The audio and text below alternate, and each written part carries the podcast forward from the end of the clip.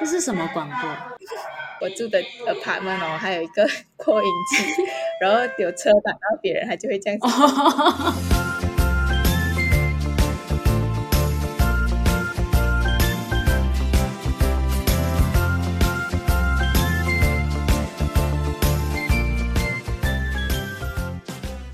Ladies and gentlemen，babies and elephants，早安、午安、晚安，大家今晚假虾米。今天邀请到的来宾是一个我个人非常非常欣赏的人。呃，我们其实是因为舞蹈而认识的哦，但是我没有办法很具体的说出来。嗯，我到底是基于哪一个点很欣赏他？我自己是很喜欢偶尔跟他聊聊天，然后他也总是会让我有不同的启发，甚至让我对自己。有很多很坚定或者是很肯定的想法。那不管怎么样，还是要好好介绍一下他。他是荣获著名的汤姆森基金会青年记者奖的凯慧。Hello，凯慧。Hello，大家好。呃，虽然今天是有很多东西想要再跟你聊一聊，但是我们今天主要还是要讲一些跟压力有关的话题啦。所以是想要问一下，你自己觉得你是一个压力很大的人吗？嗯。如果问我的话，我会觉得其实我算是一个挺认真的人。嗯，我认同，就是凡事都很认真，然后性格好像 by default 就会非常认真看待很多事情。所以其实有时候自己的精神或者是身体处于非常压力的情况，我是不太自觉的，而是每次要等到有一些征兆或者是症状出现的时候，回头才会想想，发现。哦，我好像最近给自己很大压力，就是我大概是一个这样的状态。哦，那我相信不只是你耶，因为我相信大部分的人哦，大家或多或少都会有那一种就是压力，然后导致身体状况的问题，甚至是像你讲的，有了身体的状况之后，才发现到哦，原来自己最近是有压力的问题，甚至有的人可能也不一定会意识到自己当下是处于压力的状况的。就比如说像我自己的话，我是只要压力一来。我月经的时间就会不一样，所以我自己的话，我就会通过观察月经的周期来检视我自己有没有处于压力的状况，这样子。那大部分以压力来讲的话，也都跟荷尔蒙有一定的关系，因为像我们在日常生活中都会面对各种大大小小的压力嘛。那其实适当的压力它是好的哦，因为它可以帮助我们去锻炼自己的身体。然后去克服各种困境，所以当有压力的时候，我们的身体它为了增加抗压的这个能力呀、啊，它就会很努力的制造一种叫做皮质醇的荷尔蒙。那皮质醇它的浓度够高的时候，它就可以帮助我们去对抗压力。可是如果我们的身体它是持续哦，一直处在这种高压的状况之下的话，我们的皮质醇就会一直一直的被消耗，然后被消耗到最后。它就会开始类似于像罢工，所以就会突然间反过来有各种的症状跑出来，甚至有的人他会处于像厌世的状态，你知道吗？就提不起劲啊，肌肉酸痛啊，常常会有。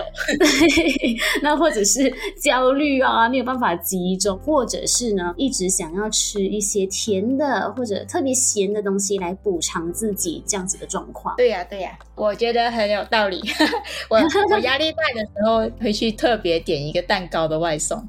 或者是会想要去吃炒到黑黑的福建面之类的。那还有一个，我觉得不只是吃方面会特别想吃咸或甜，身体好像也会给一些讯号。比如说我的话会有偏头痛或者是长湿疹的情况。嗯，除了头痛之外，也会有视力模糊、看不清楚，或者是有点像在一个洞穴里面看东西的感觉。哦。你疫情压力大，是不是因为你是记者的关系，所以也特别的忙碌这样子？我觉得那个东西比较复杂，就是你一边是一个普通老百姓，你不知道那个疫情的终点是什么时候；嗯、哼哼那另一边你又是一个要带给这个社会正确资讯的人，嗯、那就是。两方面都有，其实自己在那个状态里面没有太大的觉察，但是现在回想回去，确实是压力挺大的一个日子。这样，的确，凡是点外送都想要点炸鸡，就是尤其是压力大自己不想煮的时候，我就很想要吃炸鸡。嗯嗯嗯，有些人就是会特别想要吃炸物啊，或者是一些甜食来犒赏自己啦。因为其实这一些东西它都是可以让你稍微刺激你自己的身体，然后去产生一些愉悦的一个感觉。但是其实哦，如果是我们以我们生理构造的层面来看的话，在压力的时候吃太多这些精致的东西，反而会让我们的身体为了要代谢掉这些过多的脂肪啊、糖分啊。我身体原本可以管理压力的这个能力更加被压抑下来，那甚至有的人他喝太多咖啡因的饮品，或者是喝太多茶饮，这些也会增加我们身体的压力。所以这个时候反而减少含糖的饮料反而是比较好的，比起用一些。呃，刺激性的食物啦，来犒赏自己的话，反而我觉得可以在需要的时候做一些帮助我们身体放松的事情。嗯，刚刚提到茶跟咖啡，其实是我还蛮常喝的，而且我觉得我好像从大概四年级开始就每天喝咖啡，到现在我 我没有喝的话，我会觉得我睡不醒，所以。如果是没有糖的，是会比较好一点吗？的确，为了不要让自己的身体增加额外的负担，你就尽量选择无糖的，的确会比较好。嗯，但是那个量还是要稍微注意，因为咖啡因如果太多的话。其实对我们的身体也不见得都是正面的影响，尽量不要超过两杯。哦，目前还没有超过。当然，食物是一种啦，像是一些炸物啊、甜品啊，咖啡因也是一种，都是可以帮助我们去振奋情绪啊、去刺激的一些方式。但是除了这些之外，我们也是可以做一些帮助身体放松的事情。那你有没有在做一些你觉得，诶，其实你做了之后也可以帮助你开始放松的一些东西？嗯，我刚比较早前。提说，我比较对自己没办法放松的情况没有自觉，但是后来身体出状况之后，其实我开始变得比较有意识去注意自己。哦，那就像刚刚也讲，就是记者的工作有时候压力很大，然后疫情期间其实是工作量有增无减，然后每天都在家的时候，就开始自己找方法去练习让自己休息，有一点惭愧，有点好笑啊。就是休息这件事情对很多人来讲可能是很自然，可是我需要去练习，刻意的让自己。放松哦、oh，OK。在家的话，我可能就会试着用写日记的方式去整理，说，哎，我最近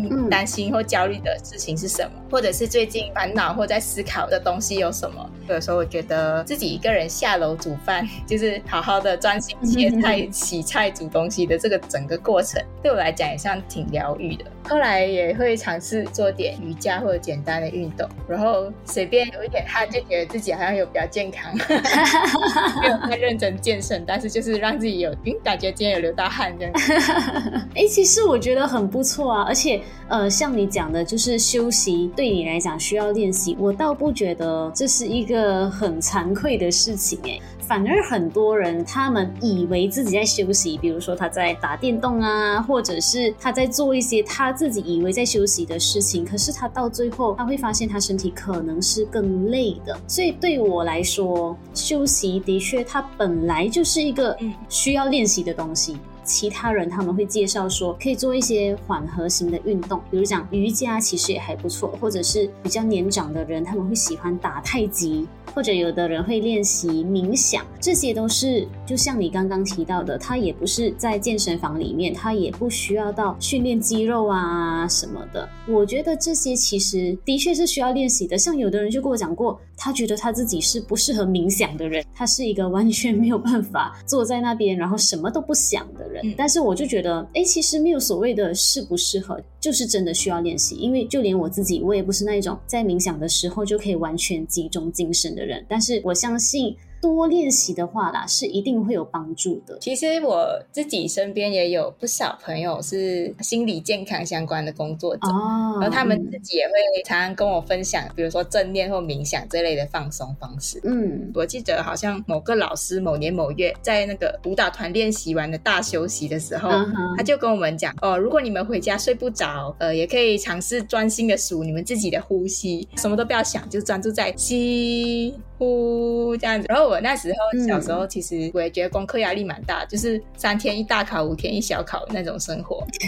的确。然后我尝试回家用这个方法后，我就发现很助眠。所以大概从十四、十五岁开始，我睡前如果睡不着，就会有类似这样的放松习惯或行为。哎，我觉得很不错，我相信它是会有帮助的。像简单的腹式呼吸啊、深呼吸啊，我相信就算没有去练什么瑜伽冥想的，嗯、这些简单的东西也是会有帮助啦。因为其实如果我们是已经在高压的状况的下，其实我是不建议做激烈运动的。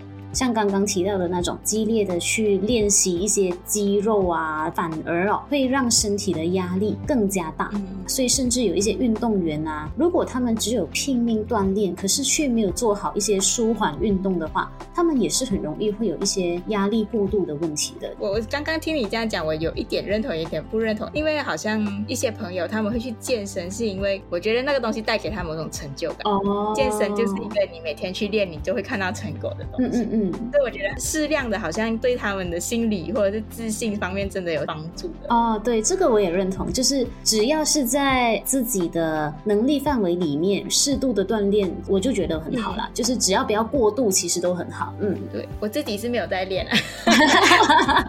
我自己放松的方式，可能就像刚才说的吧，就是我我其实之所以会观察到自己没办法休息呢，是以前有一次我爸爸放工回来，他就跟我妈妈说，我觉得我去工作回来之后没有办法关机，他觉得自己是个机器，他说他自己没有办法关机，然后我自己回头检视后，哎，才发现我其实这一点跟我爸很像，很容易太投入，然后嗯嗯嗯，有些人会埋怨老板说下班时间后还用那通讯软体找他们，我就反过来，我下班然后我还是用通讯软体跟我编辑说，哎，我想要一个题目，我下个礼拜要做，就有一点反过来，然后就是不太可以放过自己那种人。呃，我相信不只是你，因为很多人都有这样子的问题耶，有的人严重起来就是可能好好睡觉都不一定做得到，因为你的头脑一直都在思考，比如说你要想一些新的 idea 啊，或者是这个东西要怎么做的时候，头脑是没有办法休息的。所以，呃，除了做一些放松的事情之外哦，如果是从饮食方面来做切入的话，我就建议可以多摄取一些矿物质，然后补充水分。主要的原因就是它可以提供原料啦，然后来帮助我们的身体好好的对抗压力。那另一方面呢，也可以吃一些。像香蕉啊、牛奶呀、啊、这些有色氨酸的食物，因为色氨酸它主要就是制造我们所谓的快乐荷尔蒙的原料，就是让我们的身体有振奋的情绪的这个东西。所以，当我们的身体这些荷尔蒙比较高的时候呢，它可以帮助我们间接性的去减缓一些压力的部分。那因为凯慧她本身是哲学系出身的，所以想要问一下说，说你有没有一些什么其他的角度，还是什么其他的观点来分享给大家，用怎么样的方向去管理压力这个部分？嗯。